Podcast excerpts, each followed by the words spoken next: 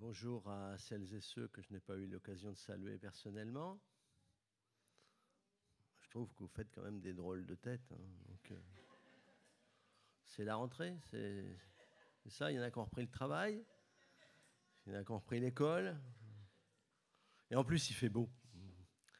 Hein, il pourrait pleuvoir, il pourrait faire un temps gris. Euh, pour aller travailler, c'est mieux. Mais là, il fait beau, il fait même chaud. Hein, euh. Vous voyez, les vacances, c'est bah, pour la plupart d'entre nous, les vacances, c'est pour l'année prochaine maintenant. Hein. Donc, euh, bon, il y a quelques privilégiés qui, s'octroient quelques, quelques séjours d'arrière-saison. Et peut-être que vous avez eu l'occasion ou vous aurez l'occasion de prendre l'autoroute. Alors ça me fait penser, l'autoroute, euh, j'ai encore vu récemment une publicité pour les abonnements d'autoroute. Voyez un petit peu, vous avez peut-être vu cette publicité. Vous voyez une femme qui, au volant qui passe, alors la scène est ralentie, et euh, elle, elle passe tranquillement, et puis les autres attendent.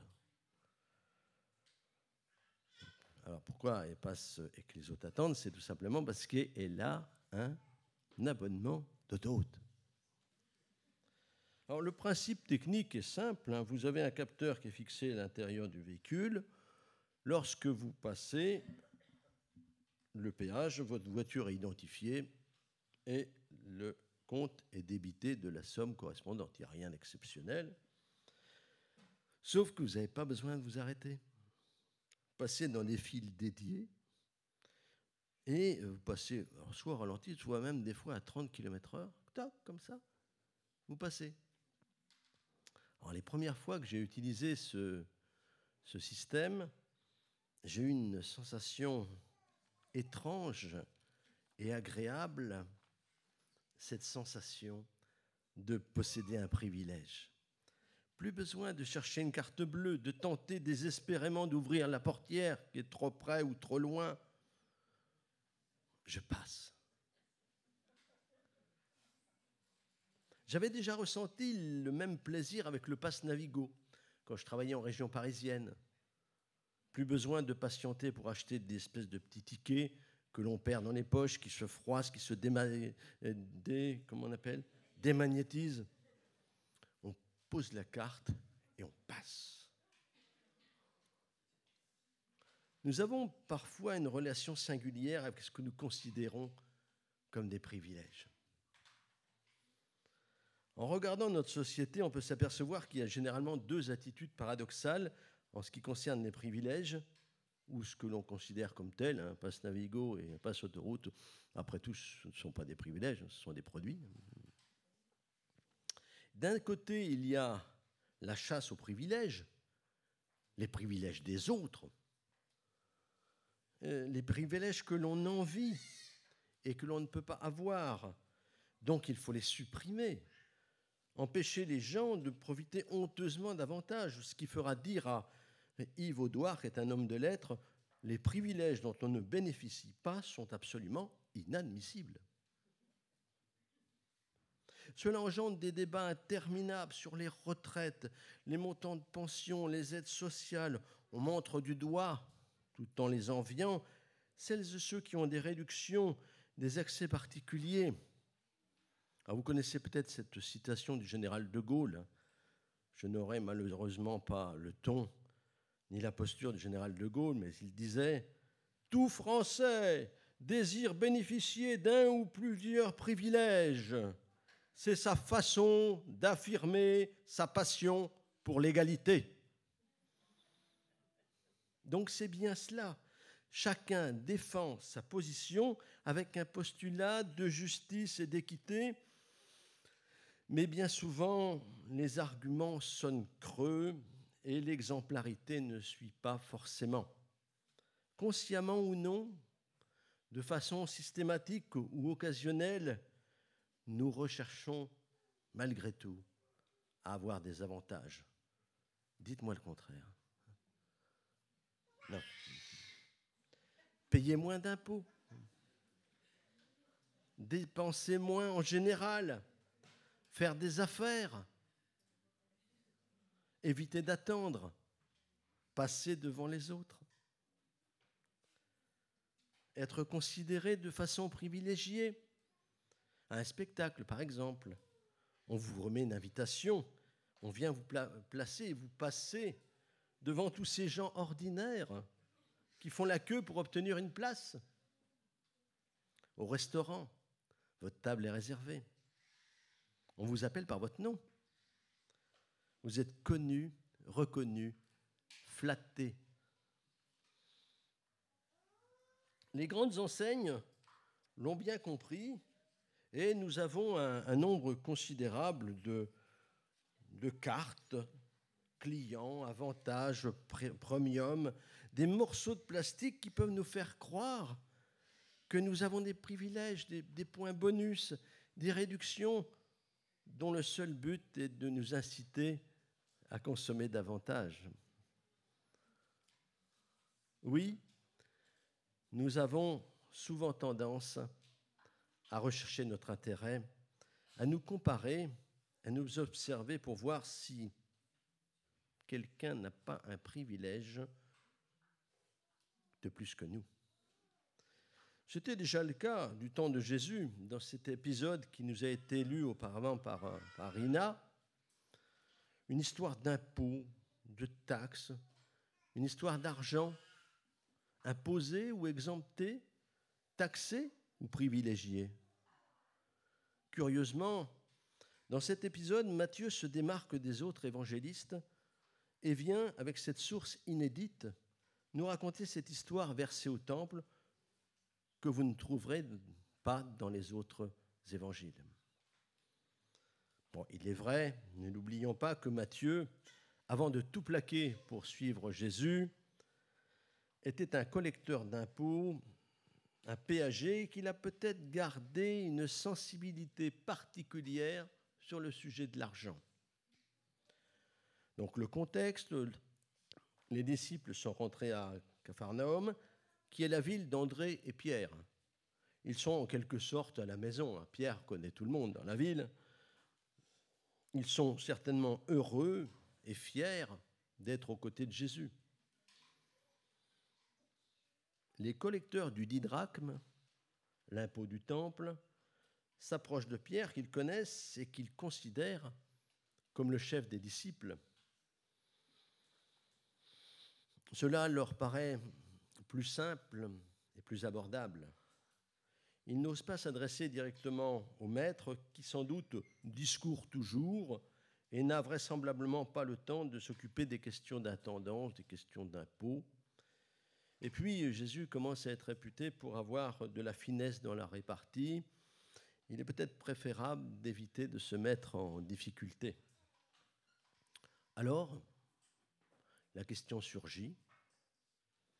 Votre maître paye-t-il le didrachme, l'impôt du temple Alors c'est bien Jésus qu'ils ont dans le collimateur. Ils n'ont pas demandé à Pierre, ils ont demandé pour le maître.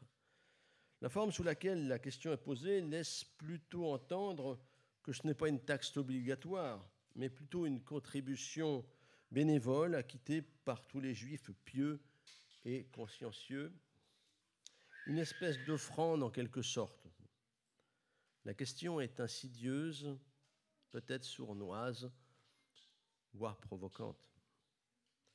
À l'époque, un juif est reconnu comme un véritable pratiquant s'il respecte les traditions et les lois de son peuple. D'où l'interrogation du collecteur vis-à-vis de Jésus. Votre, maître paye-t-il l'impôt du temple? Mais quelle est exactement l'origine et la nature de cet impôt au temple? Ah, il faut remonter hein, dans l'histoire, hein, l'histoire du peuple d'Israël. Il faut se replacer dans l'Exode, dans l'Exode au chapitre 30, à partir du verset 11, pour trouver l'origine de cette, taxe.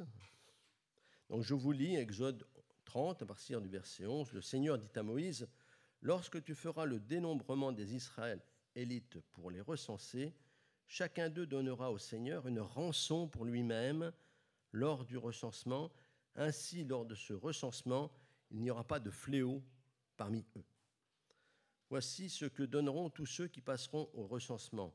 Un demi-cycle selon le cycle du sanctuaire, ce qui est 20 guéras. ce sera un prélèvement d'un demi-cycle pour le Seigneur. Quiconque passera au recensement depuis l'âge de 20 ans et au-dessus donnera le prélèvement au Seigneur. Le riche ne paiera pas plus, le pauvre ne paiera pas moins d'un demi-cycle pour le prélèvement du Seigneur comme rançon pour eux-mêmes. Tu recevras des Israélites l'argent de la rançon et tu l'emploieras au service de la tente de la rencontre. Ce sera une évocation des Israélites devant le Seigneur, une rançon pour eux-mêmes. Vous avez pu vous apercevoir que j'ai appuyé particulièrement sur un mot. Donc, nous voyons donc que l'origine de cet impôt remonte à l'époque de Moïse, où lors de chaque recensement, les Israélites donnaient cette pièce de 6 grammes d'argent qui correspond à l'époque romaine à deux drachmes. Pour ça, on demande les deux drachmes. Alors on peut se perdre un peu en fonction des versions entre les cycles, les drachmes, les guéras, les pièces d'argent, les statères, les tétans. Bon, c'est toujours la même chose, c'est toujours l'équivalent de 6 grammes d'argent. Il nous est parlé de, rançon, et dans même certaines versions, dans celle de la colombe, il nous est parlé de rachat. Cette contribution volontaire qui est demandée à Jésus symbolise donc le rachat parfait et définitif que Jésus lui-même allait accomplir pour nous sur la croix. Comme une anticipation du plan de rédemption de l'humanité qui allait bientôt trouver son épisode glorieux, Jésus va bientôt vaincre la malédiction du péché en s'offrant sur la croix. Or, ce tribut est le même pour tous, car riches et pauvres ont une valeur identique aux yeux de notre Père, et nous avons tous besoin d'être rachetés. Alors il s'agit bien là, vous le comprenez, d'un sujet qui dépasse la perception d'une pièce de monnaie pour l'entretien du temple, le rachat de l'humanité. A priori, sans consulter le maître, de façon spontanée, comme une évidence, Pierre va répondre oui. Il ne mesure apparemment pas la portée de cette prise de position. Pierre est impulsif, entreprenant. Rappelez-vous, comme lors de la transfiguration, dans Matthieu 17, donc juste un petit peu avant, verset 4, Pierre dit à Jésus, Seigneur, il est bon que nous soyons ici. Si tu le veux, je dresserai trois tentes une pour toi, une pour Moïse, une pour Élie. Pierre prend des initiatives et dans le cas présent, il est certain d'avoir donné la bonne réponse. Comment pourrait-il en être autrement? Jésus peut-il ignorer les traditions et infliger un camouflet à ce collecteur? Nous sommes en Galilée, donc hors de la juridiction directe du Sanhédrin, on ne doit légalement d'impôt qu'au roi Telé, résident de Tibériade. L'impôt du temple est une particularité juive tolérée par les Romains et qui n'a rien à voir avec un impôt exigé par une autorité ou une administration. Les Romains ferment les yeux sur ces pratiques qui relèvent exclusivement de la religion juive et qui ne menacent pas la stabilité de l'Empire. Il n'y a donc pas de débat sur le fait de payer ou pas les impôts exigés par l'autorité civile. Ce n'est pas le sujet qui est développé dans ce texte. Jésus ne se préoccupe pas des considérations administratives humaines. Dans un autre contexte, questionné par des responsables religieux, il prendra clairement position. Ils lui posèrent cette question. Maître, nous savons que tu enseignes en toute vérité le chemin qui plaît à Dieu. Tu ne juges personne sur les apparences. Eh bien, dis-nous, est-il permis ou non de payer l'impôt à César? Jésus se rendit compte de leur ruse et leur dit, Montre-moi une pièce d'argent. L'image et l'inscription sur cette pièce, de, de qui sont-elles? De César, répondirent-ils. Alors Jésus leur dit, Eh bien, ce qui est à César, rendez-le à César, et rendez à Dieu ce qui est à Dieu. Ils furent incapables de le prendre en faute pour ce qu'il disait devant le peuple. Au contraire, sa réponse les remplit d'étonnement et ils gardirent le silence. Gardèrent le silence. Mais ce jour-là, il ne s'agit pas de l'impôt de l'empereur, mais nous l'avons dit, d'une contribution spécifiquement juive, très particulière. À cette époque-là, outre les juifs présents sur le territoire d'Israël, toute la diaspora, y compris la colonie juive de Rome, paye cet impôt du temple. C'est un transfert de fonds assez considérable en direction de Jérusalem. Alors, soi-disant pour l'achèvement du temple, qui est toujours en construction, en réalité, il s'agit plutôt d'un prétexte pour maintenir l'unité du peuple juif et récolter des fonds. On retrouve d'ailleurs cette sollicitude dans les écrits de Paul pour remercier les différentes communautés pour leur soutien à l'Église qui est à Jérusalem. Aujourd'hui encore, le peuple juif peut compter sur cette solidarité. Toujours est-il que Pierre, avec assurance et précipitation, répond favorablement à la place de Jésus. Pierre, euh, on peut d'ailleurs penser que ce sujet n'intéresse pas Jésus, qu'il n'a pas de temps à consacrer à des formalités administratives. Pierre a sans doute préparé un argumentaire pour lui expliquer la situation, en espérant même les compliments de Jésus pour son initiative. Mais, avant même qu'il puisse ouvrir la bouche, Jésus pose directement cette question. Les rois de la terre de qui perçoivent-ils taxes et impôts? De leurs fils ou des étrangers? Décidément, Pierre, on lui pose des questions. Hein. Donc, euh, Alors, les fils, ce sont évidemment les membres de leur famille, exempts d'impôts, puisqu'ils vivent gratuitement de la contribution du trésor public. Alors, les étrangers, ce sont leurs sujets. Ce ne sont pas les étrangers des autres pays, ce sont les, autres personnes du, pays, quoi. D'où la réponse de Pierre, bah, des étrangers, de ceux, qui ne sont pas directs dans le premier cercle, on va dire. Donc, par cette réponse, bah, nous voyons que Jésus n'a pas à payer cet impôt.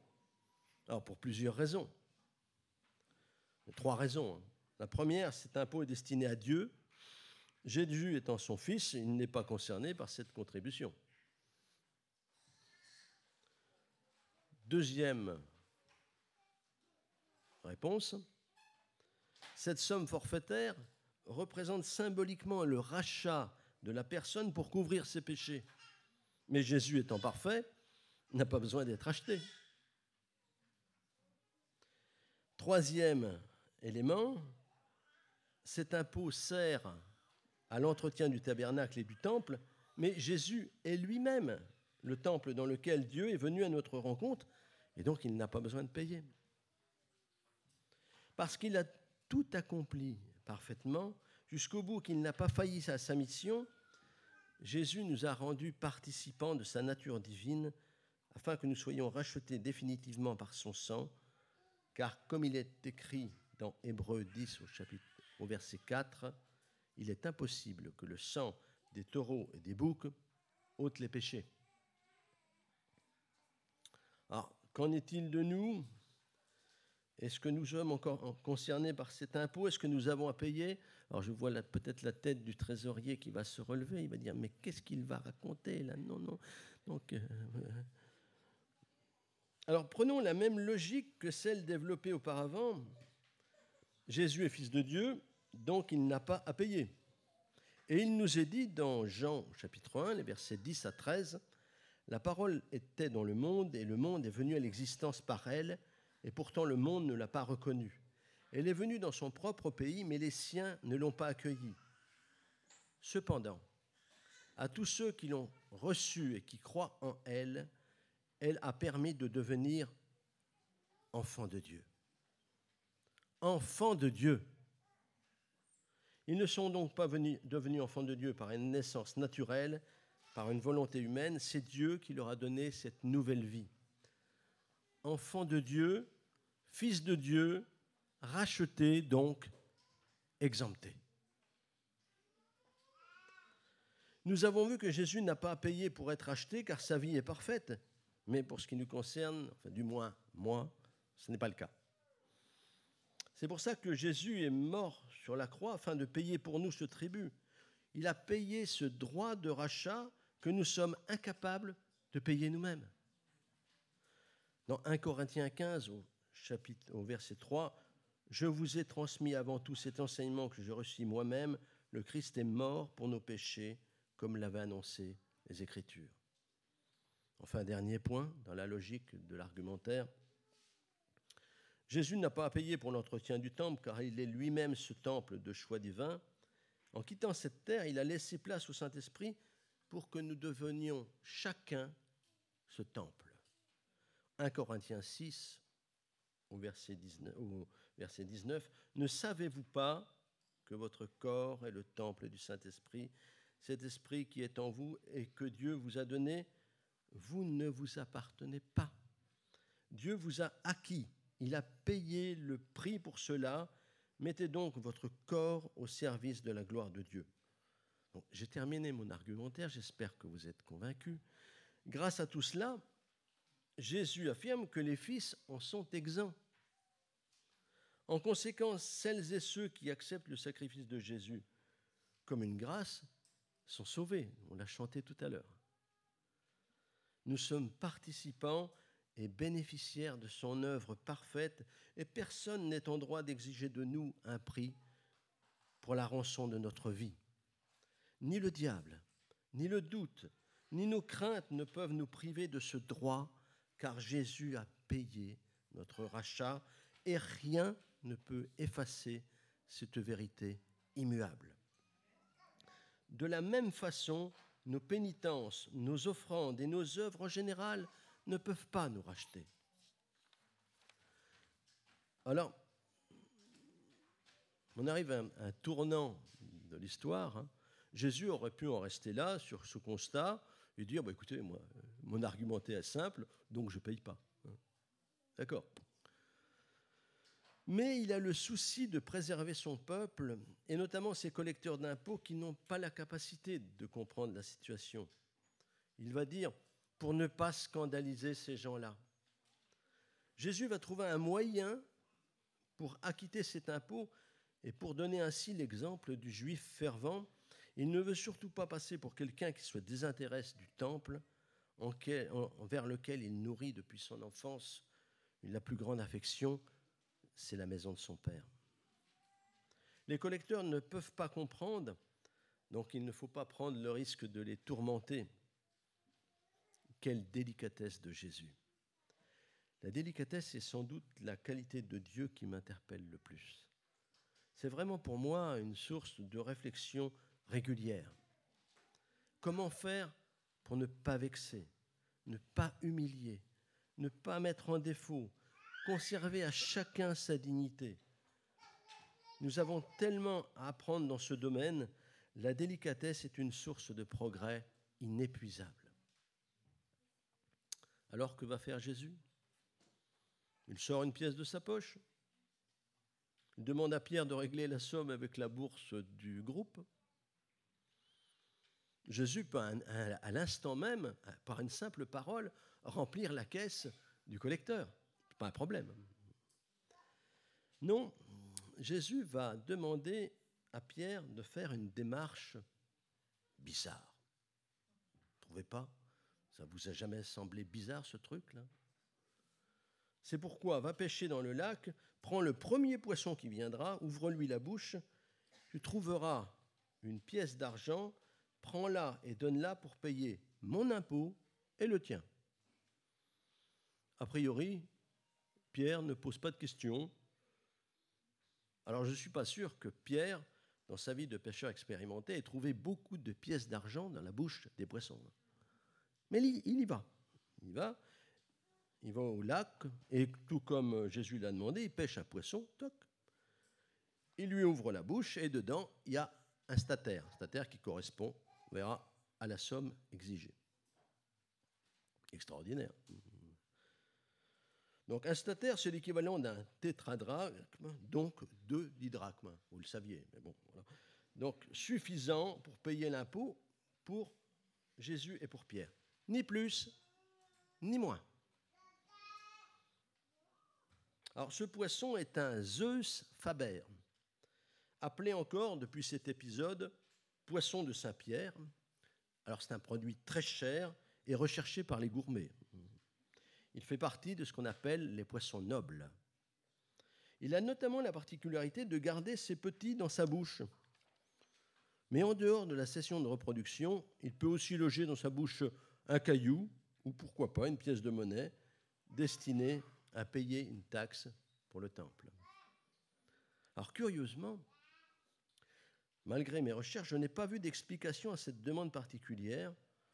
Les différents commentateurs semblent se contenter de cette solution inédite imaginée par Jésus.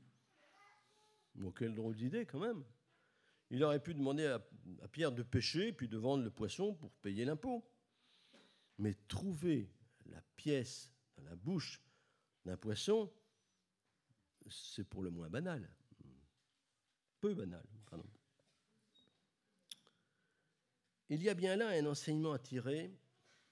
Jésus ne fait jamais une action sans qu'il y ait une finalité, un éclairage, une révélation. Alors j'ai cherché. Hein. J'ai demandé au Seigneur de m'éclairer sur ce point qui me tracassait. Je dis, je ne peux quand même pas, Seigneur, rester sur cette prédication en disant, ben voilà, il a trouvé un poisson dans, la bouche, c'est comme ça. Donc, euh, j'ai demandé au Seigneur, j'ai prié. Pas trop fort quand même. Non Alors méfiez-vous. Hein. Quand vous posez des questions au Seigneur, parfois la réponse se fait attendre. Et dans d'autres cas, ça peut venir de façon rapide et prolongée. Pour ma part, ça m'a coûté une nuit de sommeil. Mais je pense avoir euh, compris la démarche de Jésus. Jésus associe Pierre dans le rachat. Il utilise les compétences du pêcheur Pierre pour accomplir des choses extraordinaires. En s'appuyant sur nos capacités, si modestes soient-elles, le Seigneur peut réaliser des événements surnaturels qui dépassent même notre imagination. Qui aurait l'idée de pêcher un poisson pour récupérer une pièce dans sa bouche? Vous y avez déjà pensé? Non? Non? Moi non plus. Statistiquement, il n'y a aucune possibilité de tomber sur une pareille situation sans l'aide divine. Alors Pierre revient, il revient avec une pièce, une pièce pour deux. Une pierre pour deux rachats non nécessaires. Jésus est solidaire avec Pierre, il se place, lui le maître, lui le Fils de Dieu, au même niveau que Pierre, au même niveau que nous. Aujourd'hui encore, Jésus veut nous associer dans la démarche de rachat qui concerne celles et ceux qui nous entourent. Il veut utiliser nos capacités pour accomplir en nous des choses extraordinaires. Pour nous, les fils, les exemptés, il propose une alliance entre notre vie, nos moyens, nos affections, nos aspirations et sa puissance de créativité infinie. Alors, j'aimerais aujourd'hui, pour conclure ce moment, vous laisser dans un premier temps sur ces deux certitudes. Jésus a payé notre droit de rachat et nous sommes désormais enfants de Dieu et co-héritiers du Christ. Deuxième certitude, Jésus nous propose de vivre en nous et de réaliser ensemble des choses extraordinaires. Et maintenant, j'aimerais vous laisser sur trois questions, trois interrogations trois réflexions personnelles que je vous demande de bien écouter. Un, est-ce que vous avez conscience d'être des enfants de Dieu? Est-ce que c'est quelque chose qui est ancré en vous? Est-ce que vous avez conscience d'être des enfants de Dieu Deuxième point, est-ce que vous avez envie de laisser le Seigneur s'installer dans votre vie afin de bonifier vos capacités et de vivre ainsi avec lui des moments extraordinaires? C'est la deuxième, hein. donc il y a la troisième. Est-ce que vous êtes prêt à vous engager maintenant dans ce partenariat exceptionnel que le Seigneur vous bénisse abondamment et qu'il vous entoure de toute son affection bienveillante. Amen.